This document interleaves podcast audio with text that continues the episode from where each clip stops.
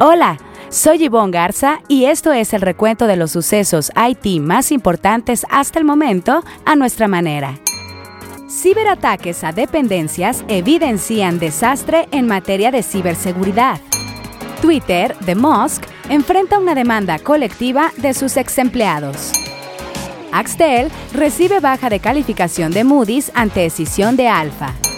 Apple alcanza valor superior al de Alphabet, Amazon y Meta juntas. En así lo dijo el CEO de BMC Software, Ayman Sayed. Para el IT Masters Insight de la semana tenemos a Mauricio Santos Bremer, CIO de Arca Continental. Tras el ciberataque del que reconoció que fue víctima la Secretaría de Infraestructura y Comunicaciones y Transportes, lanzó un acuerdo por medio del cual suspendió hasta el cierre del año la mayoría de los trámites, incluidos los de la Agencia Federal de Aviación Civil, que intenta recuperar la categoría 1 de seguridad. La dependencia admitió que no se ha superado la fase de contención e inspección. Pero antes de entrar en materia, revisemos otros temas candentes en el dossier. Los primeros ex empleados de Twitter, ya propiedad de Elon Musk, presentaron una demanda colectiva en contra de la compañía. Argumentan que no recibieron la notificación de su despido con la anticipación de 60 días que contemplan las leyes federales de Estados Unidos. Los demandantes se dieron cuenta de su despido cuando notaron que les habían cancelado sus cuentas de trabajo la noche del 3 de noviembre pasado. En un memo general, el staff fue informado ese día que recibirían un correo electrónico en su cuenta personal en caso de formar parte del despido masivo que atraviesa la plataforma. Se estima que Musk decidió cortar a la mitad del personal, alrededor de 3.700 personas. Pero sus planes podrían toparse con pared ante la demanda en la Corte Federal de San Francisco. A partir de este episodio, sumamos una nueva sección, Historias Innovadoras, donde le contamos sobre un proyecto ganador del ranking de las más innovadoras de NetMedia. Esta semana es el turno de Financiera Independencia. Francisco Iglesias, director editorial de NetMedia, nos cuenta.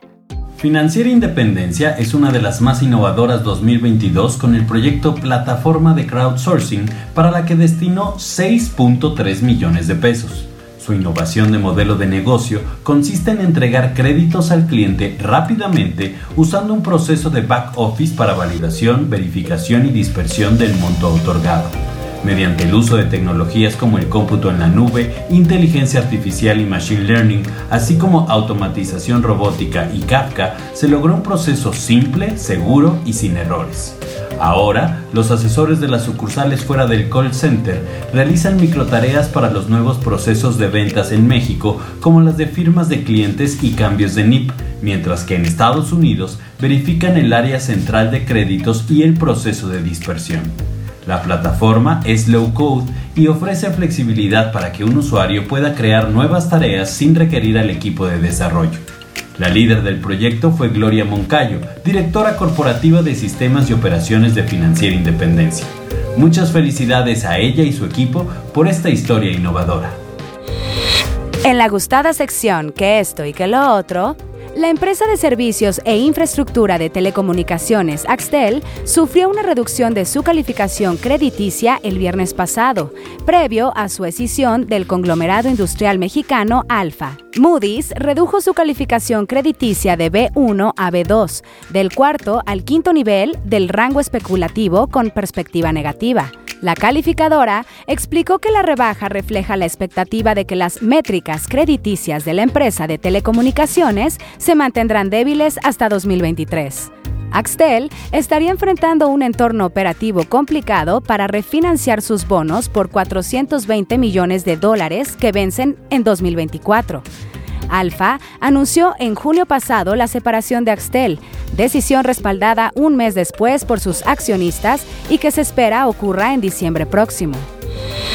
Apple alcanzó un valor de mercado superior al de los gigantes tecnológicos Alphabet, Amazon y Meta juntos, luego de que cerró sus operaciones el miércoles pasado en 2.307 billones de dólares. La compañía superó a sus pares después de reportar resultados por encima de las previsiones de ingresos y ganancias de Wall Street para su cuarto trimestre. Las acciones del fabricante de iPhone se dispararon 8% a raíz de sus resultados. Por su parte, las acciones de las llamadas Big Tech, Alphabet, Amazon y Meta sufrieron una venta brutal debido a las decepcionantes ganancias trimestrales. Meta se desplomó más de 20%, Amazon cayó alrededor de 10% y Alphabet experimentó una caída de un solo dígito. Esta semana en Así lo dijo, donde resaltamos una frase que a lo largo de la semana las y los reporteros de IT Masters Mag hayan escuchado de conferencias o entrevistas, tenemos al CEO de BMC Software, Ayman Sayed, quien tuvo que inaugurar de forma remota el foro BMC Exchange VIP, que reunió a cerca de 300 clientes y socios en Miami a finales de octubre, debido a salir positivo a COVID. Escuchemos. Hi Jason, I'm here. And uh, let me tell you, I wish I could be there with you. But unfortunately, I tested positive for COVID. And for the health and safety of everybody around, I figured it would be better to isolate and stay back. I am so happy and impressed to see so many folks from some of the most innovative brands from around the world that we partner with. We are honored to work with all of you. Some of you for more than 25 years, pushing the boundaries of what technology and our products can do. It's been an exciting ride for us, and we love the fact that you've been with us on this ride. And we're even more excited for the potential to reinvent what technology means for enterprises and define the future for enterprise software together. I've been waiting for a long time to say this. Welcome to Miami, even if I can't be there with you in person. También queremos escucharle a usted. Si tiene algún comentario o sugerencia, escríbalo en redes sociales con el hashtag ITMastersUpdate. Estaremos pendientes de su retroalimentación.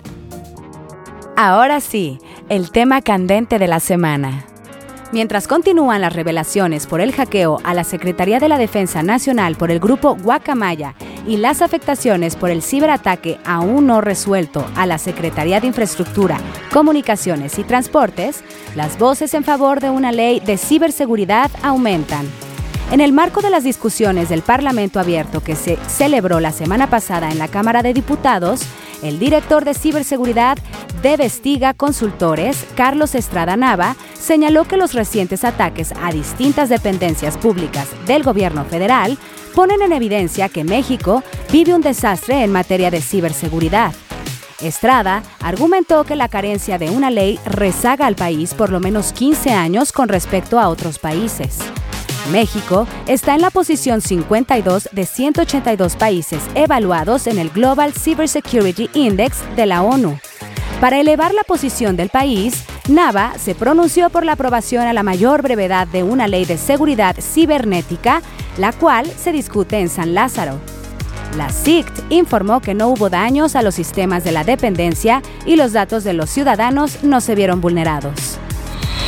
Para el IT Masters Insight de la semana, en la que un líder IT nos comparte una recomendación de algún reporte, libro, reflexión o estrategia, es el turno de Mauricio Santos Bremer, CIO de Arca Continental. Bienvenido Mauricio, danos el IT Masters Insight de la semana. Hola, hoy les voy a contar acerca de John Foley, piloto militar, entrenador de los Blue Angels y autor del libro Fearless Success. En su libro, John nos comparte un simple pero poderoso método de cuatro pasos que usó para entrenar a sus nuevos pilotos. En el primer paso explica cómo alcanzar un estado mental adecuado basado en la gratitud y en vivir el presente con un enfoque basado en metas aspiracionales, pero que podemos ir alcanzando gradualmente. El segundo paso se refiere a la preparación, en seguir un proceso, utilizar la práctica y la repetición hasta lograr una ejecución perfecta en una profesión que no permite margen de error. En el tercero, habla de la confianza en el equipo, usada como herramienta para eliminar factores de riesgo como el nerviosismo y el miedo y lograr un trabajo colectivo impecable. Y el cuarto paso habla de la retroalimentación y de cómo crear un ambiente de apertura, respeto y humildad para capitalizar así los aprendizajes. Aunque él usó este método para entrenar pilotos, aplica para cualquier situación de liderazgo y de desarrollo de talento. Agradezco el espacio y les recomiendo este libro ampliamente. Saludos. Mi nominado para la siguiente sección es Mario García, CIO de Cuprum. Muchísimas gracias Mauricio por tu IT Masters Insight de la semana. Buscaremos a tu nominado para el próximo episodio. Si quiere leer más sobre lo que aquí le contamos o novedades del mundo IT, visite nuestro sitio web itmastersmag.com o síganos en redes sociales como NetMedia. Hasta aquí este episodio de IT Masters Update, porque su opinión es más valiosa cuando está bien informada. Tiene aquí una cita todos los lunes. Buen inicio de semana.